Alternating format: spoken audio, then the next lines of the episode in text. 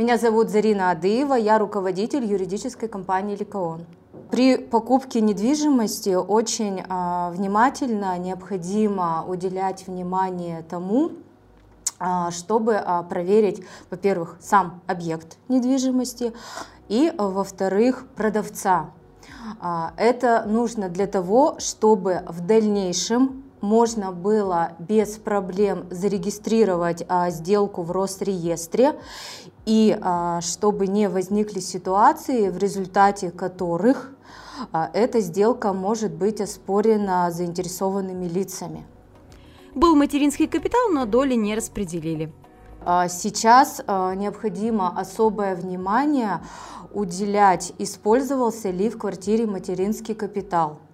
Вот, для этого, то есть в первую очередь, то есть у продавца необходимо а, брать не только его паспорт, но и требовать паспорт супруга и детей.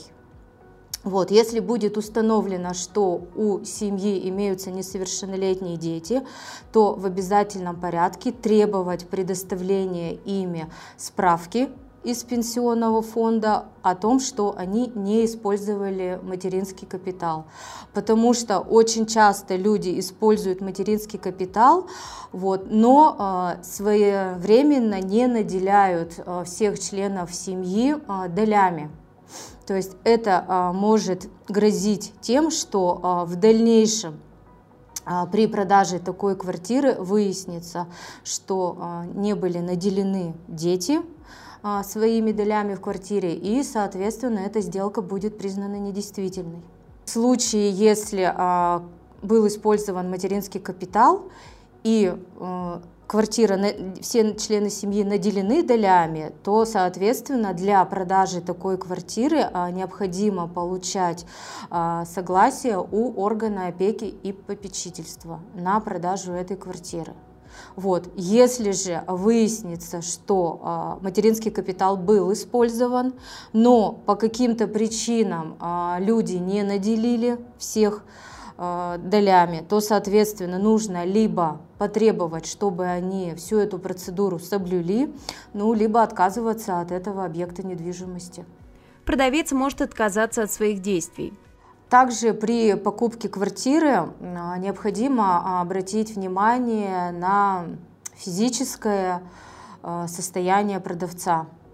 То есть если у нас, например, продавец является престарелым человеком, то для того, чтобы обезопасить себя, необходимо обязательно потребовать, чтобы он предоставил справку психиатра и нарколога о том, что он не состоит на учете потому что в дальнейшем могут возникнуть такие ситуации, что, например, э, родственники, там, бабушки, дедушки э, пойдут в суд, будут доказывать, что бабушка, дедушка не отдавали отчет своим действиям, они на самом деле не желали продать эту квартиру. Э, и, соответственно, если этот факт будет установлен, то сделка будет признана недействительной. Желательно бы а, все а, денежные а, расчеты по договорам проводить в безналичном, безналичной форме чтобы в любой момент можно было доказать, что да, я действительно перевел деньги на счет, вот у меня есть чек, который подтверждает.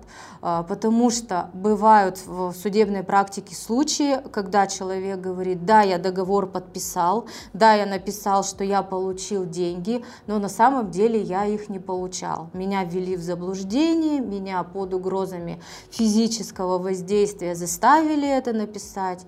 И а, в случае, если он сможет доказать, что он действительно эти деньги не получал, то эта сделка также может быть признана недействительной. Поэтому, чтобы себя обезопасить, все расчеты через банк. На недвижимости может быть обременение. А, если будет а, установлено, что на квартире наложено обременение, то есть запрет на совершение регистрационных действий, необходимо разбираться, по какой причине это наложено. То есть бывают иногда ситуации, например, что у человека штраф 500 рублей, и приставы наложили запрет. Ну, то есть, соответственно, это не сильно серьезная препятствие, то есть можно оплатить эти 500 рублей, и приставы снимут обременение. Если там задолженность, например, ну, существенная, ни продавец, ни покупатель не готовы а, гасить, например, эту задолженность перед приставами, ну, соответственно, значит, такой объект не получится зарегистрировать в Росреестре. Ну и, соответственно, если обременение наложено судом, здесь тоже нужно конкретно по каждому делу разбираться, в связи с чем наложено обременение и имеется ли возможность ее снять и провести сделку. Суд может а, накладывать запреты а, в связи с находящимися в его производстве гражданскими делами по спору а, в отношении этого объекта недвижимости. Во-первых, нужно проверять объект недвижимости. Для этого при, перед покупкой недвижимости необходимо у продавца запросить правоустанавливающие документы и обязательно скачать выписку из Росреестра свежую. А, для чего это необходимо сделать? Чтобы убедиться, что на объекте недвижимости нет а, каких-либо запретов на регистрационные действия. Перед тем, как покупать квартиру, проверьте собственника и документы. В обязательный пакет входит выписка из ЕГРН. Это первый важный документ, который стоит посмотреть. В нем будет информация о собственниках, сведения по квартире, ее площадь и кадастровая стоимость, а также есть ли обременение на недвижимости. Например, квартира может быть арестована с долги или еще находится в ипотеке.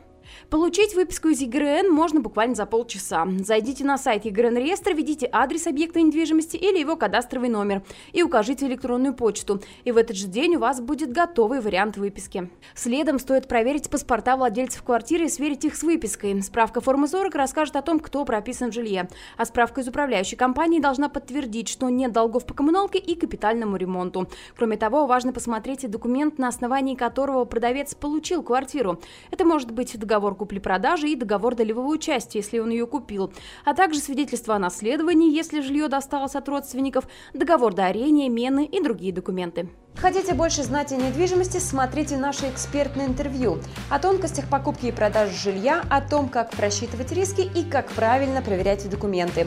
Мы расскажем о недвижимости от и до и даже больше. Подписывайтесь на наш канал.